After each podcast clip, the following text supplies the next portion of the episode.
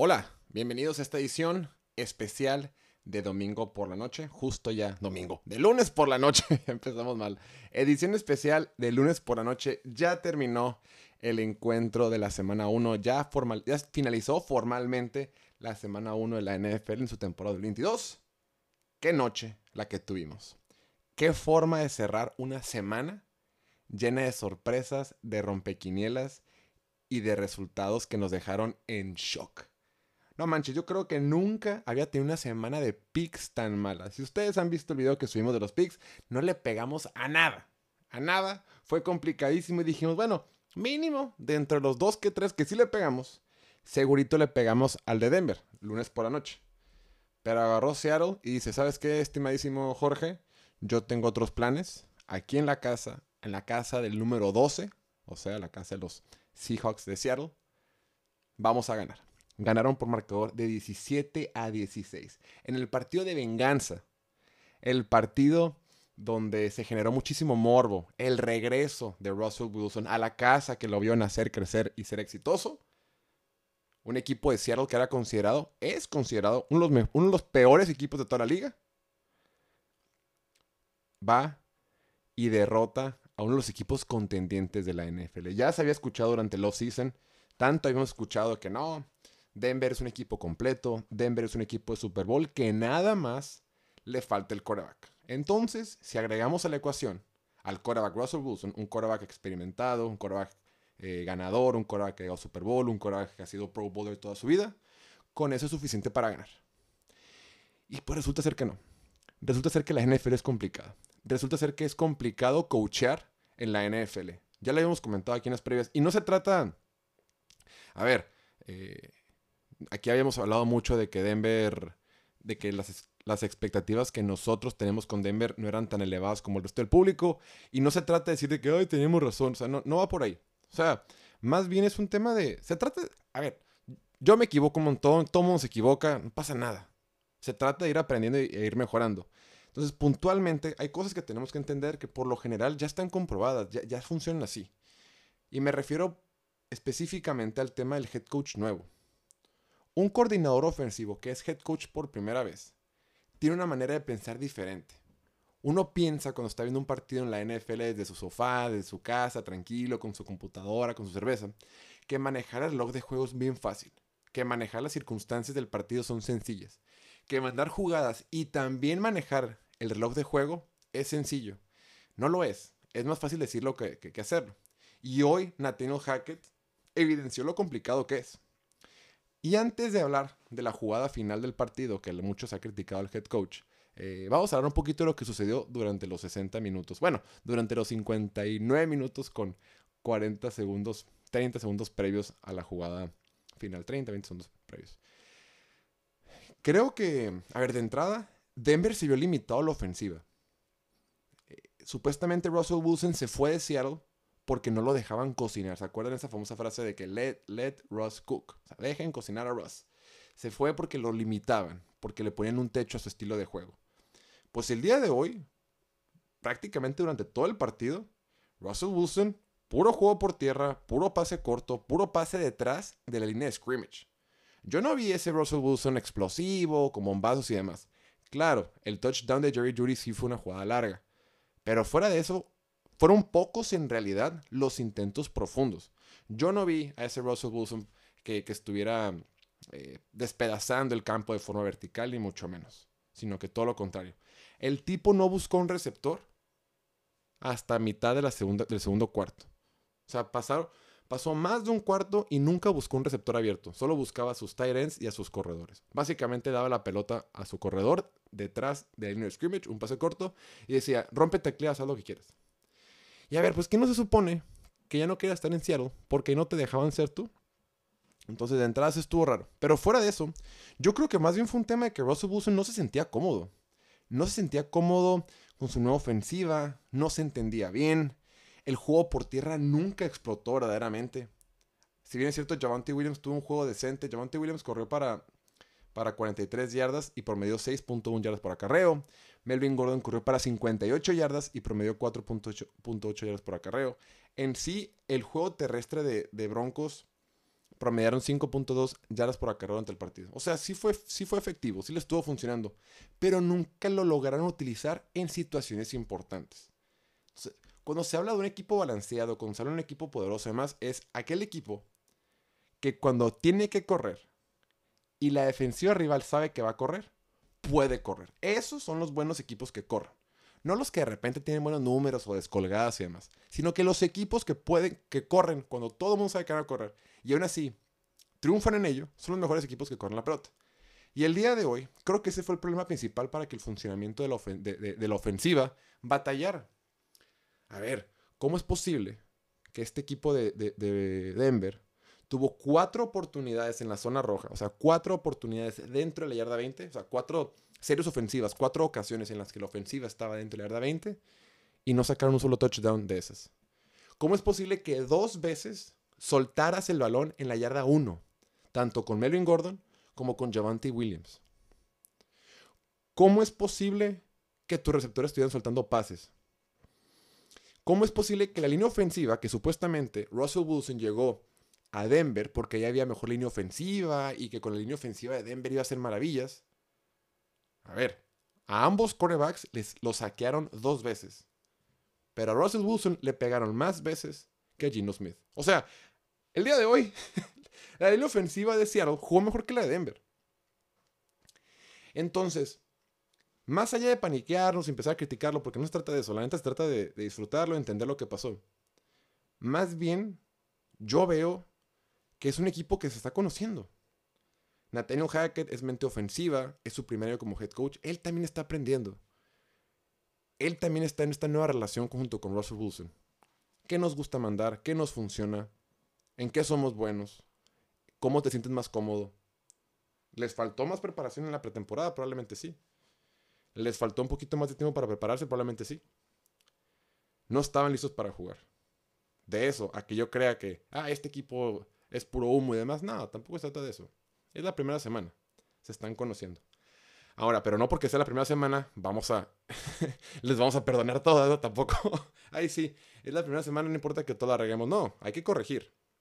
Ahora, la defensiva de Denver, yo tenía mis dudas y por eso, híjole, platicando con amigos que le van a Denver, le mandamos un buen saludo al buen Horacio, decía, a ver, todo bien con Denver, nomás que bajemos las expectativas. La temporada pasada tenían a, uno de los a una de las mejores mentes defensivas de toda la NFL con Big Fangio. Ahora que ya no está, aunque los jugadores en esencia sean los mismos, pues es un nuevo esquema, es un nuevo coordinador defensivo, las cosas cambian un poquito. En la ofensiva tienes un nuevo coordinador ofensivo, tienes un nuevo quarterback, las cosas cambian un poquito. No es tan fácil, no es Madden. No es como cuando tú juegas un videojuego, eh, el Madden, y nomás haces cambios y el mejor jugador con el mejor jugador funciona. No, aquí estás hablando de seres humanos. Entonces, como decíamos, la ofensiva batalló, la ofensiva nunca entró en ritmo, la ofensiva se veía limitada. Oye, Russell Wilson terminó con 340 yardas, pero tú sientes que terminó con 340 yardas. No, porque en realidad en el terreno de juego se vio muy limitado. Entonces, la ofensiva se vio limitada, el juego por tierra nunca funcionó en momentos importantes. Y por eso se quedaron con tan pocos puntos. Y del lado defensivo, el equipo de Denver, híjole, los dos touchdowns que tuvo Seattle fueron errores de comunicación con los backs defensivos. No se pusieron de acuerdo. Dejaron a jugadores completamente solos. Los dos touchdowns que tuvo Seattle fueron errores de comunicación. Entonces, juntas, errores, errores de comunicación en la defensiva con una ofensiva que apenas está conociendo, que apenas está entrando por primera vez juntos, pues tienes ese producto en el campo. Un equipo que simplemente se ve gris. Se ve gris. Y del otro lado está un equipo de Seattle sin mucho talento, pero con la espinita clavada, que decían, estos tipos se robaron nuestro coreback. No, se llevaron nuestro coreback porque no lo merecíamos de este lado. Nos mandaron a sus obras para acá. Nos mandaron selecciones de draft. Y aún así, Seattle, con todo y que nadie confiaba en ellos, con todo y que Denver era favorito por 7 puntos, aún así, este equipo de Seattle sacó la castigo en el partido. En casa, con un roster que en papel era inferior al de Denver, fueron el mejor equipo de esta noche. Vimos una versión de Gino Smith que no habíamos visto en mucho tiempo. Yo no recuerdo la última vez que vimos un Gino Smith así Eh, se veía bien la bolsa de protección, se plantó bien, tomaba buenas decisiones. Obviamente no es espectacular, pero hizo las jugadas importantes y fue suficiente. O sea, con este Gino Smith, pues, obviamente no vas a llegar lejos, pero sí puede estar compitiendo. Este Gino Smith fue el mismo que vimos contra Pittsburgh la temporada pasada, que jugó en tiempo extra y demás. Entonces, bien por Seattle, bien por Pete Carroll, eh, que demostró ser el coach más experimentado, que demostró ser, tomar una buena decisión al, al decidir ir por Gino Smith en lugar de Drew Lock. Mucho mérito al equipo de Seattle, mucho mérito al Pete Carroll, mucho mérito a Gino Smith. Y esta línea ofensiva que estaba jugando con dos tackles novatos que sí, se equivocaron y demás, pero hicieron suficiente. Rashad Penny corrió para, fue, el, fue el jugador que más corrió esta noche, corrió para 60 yardas, promediando 5 yardas por acarreo, incluyendo esa descolgada que tuvo de 26 yardas. Entonces, bien por Seattle. Los menospreciaron, nos confiamos todos. Yo no pensé que fueran a ganar. Yo veía claramente un mejor roster en Denver. Y aún así el equipo de Cero sacó la chamba. Ahora, Denver, estimados Denver, estimados Broncos. Muchos castigos. No puedes tener tantos castigos y querer competir en un partido. O sea, en total tuvieron. Híjole, aquí tengo el dato. Y se me perdió el número. A ver. 12 castigos para 106 yardas. Es demasiado. 12 castigos, 106 yardas es demasiado y muchos en momentos clave. Entonces, recapitulando, la línea ofensiva está limitada, la defensiva estaba cometiendo errores de comunicación y encima tuviste 12 castigos para 106 yardas, pues te estás disparando en el pie. Y al final, aún así, tuviste la oportunidad de ganar el partido y eso quería, eso quería llegar ahorita. O sea, quedan 40 segundos en el reloj. Es cuarta y cinco. Javante Williams pone la pelota en el piso. Estás en la yarda 44 más o menos. No, llegaron a la 40 y... Acá a la 45. Mm, un segundo. Aquí lo tengo. A ver.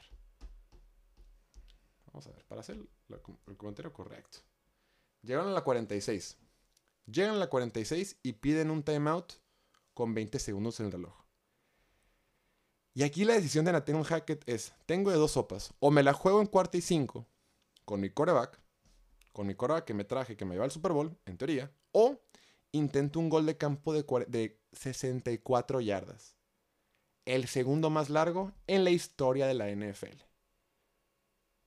Hay un motivo por el cual sería el segundo más largo en la historia de la NFL. Es porque es complicadísimo. En ese estadio, el gol de campo más largo que se ha concretado es de 56 yardas. Intentar una de 64 es complicadísimo. Y todavía, no, bueno, ya estás ahí, tomas la decisión. Ves que Brandon McManus intenta un gol de campo y lo falla. Pero como Denver, pero como, sí, pero como, como Seattle pidió un timeout, pudo volver a patear. Aún así dijo, no, no, está bien, la va a meter. Ya calentó. Vuelve a patear y claro que la falla. Era dificilísimo. O sea, ellos ponderaron sus probabilidades y dijeron, es más probable que este tipo conecte el segundo gol de campo más largo en la historia del deporte a que mi quarterback, al que le acabo de pagar 240 millones de dólares, haga una jugada de 5 yardas. No sé.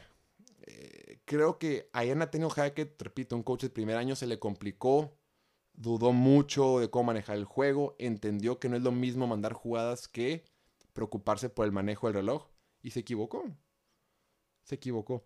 Yo no sé si fue un tema de analytics, o sea, de estadísticas que sacaron sus números rápidos. Dijeron, ¿qué es más probable? ¿Convertir en cuarta y cinco o un field de, de 64 yardas? Llama la atención. No, me, llegué a preguntar, oye, ahora está lastimado Russell Wilson. Eh, no sé, ¿qué, ¿qué pasó?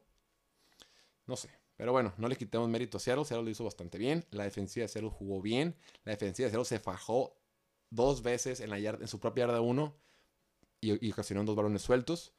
Y respecto a Denver, pues creo que es un buen golpe de humildad. Un golpe de humildad y decir, ¿sabes qué? A ver, vámonos con calma. Eh, nada se gana en la agencia libre, todo se gana durante la temporada, en los partidos de los domingos de otoño. Y repito, no hay, no hay necesidad de, de, entrar en pánico, no hay necesidad de encender las alarmas, no pasa nada. Calma, es la semana uno, repito, es un coach de primer año, eh, es un quarterback que está en un nuevo equipo, se están conociendo, tienen un coach defensivo nuevo también. vamos con calma, van a estar mejor. Esta versión de Denver creo que es la más bajita. Eso es lo positivo. Entonces, si nos ponemos a trabajar, si nos llevamos con calma, decimos, ¿sabes qué? Corregimos errores, corregimos el tema de los castigos, planteamos un mejor plan de juego para, para um, Russell Wilson. Russell Wilson se pone más cómodo en esa bolsa de protección. La línea ofensiva trabaja mejor porque también batalló y el equipo va a estar bien. No creo que sea de campeonato, no creo que sea, no creo otras cosas, pero creo que van a estar bien y van a estar peleando por un lugar en los playoffs. Entonces, vámonos con calma. Eh, felicidades a Seattle. La verdad es que si eres fan de Seattle, te felicito, disfrútalo, gózalo. Creo que fue una victoria muy emotiva, muy emocionante para ustedes. Y si eres de Denver, pues no pasa nada, hombre. Es el primer partido de la semana 1. Nada se gana ni se pierde en la semana 1. Bueno, un poquito sí. Pero bueno, ahí lo tienen, que estén muy bien. No olviden seguirnos en todas las redes sociales y nada, cuídense mucho, nos vemos en el próximo, bueno, nos escuchamos en el próximo podcast. Hasta la próxima. Chao, chao.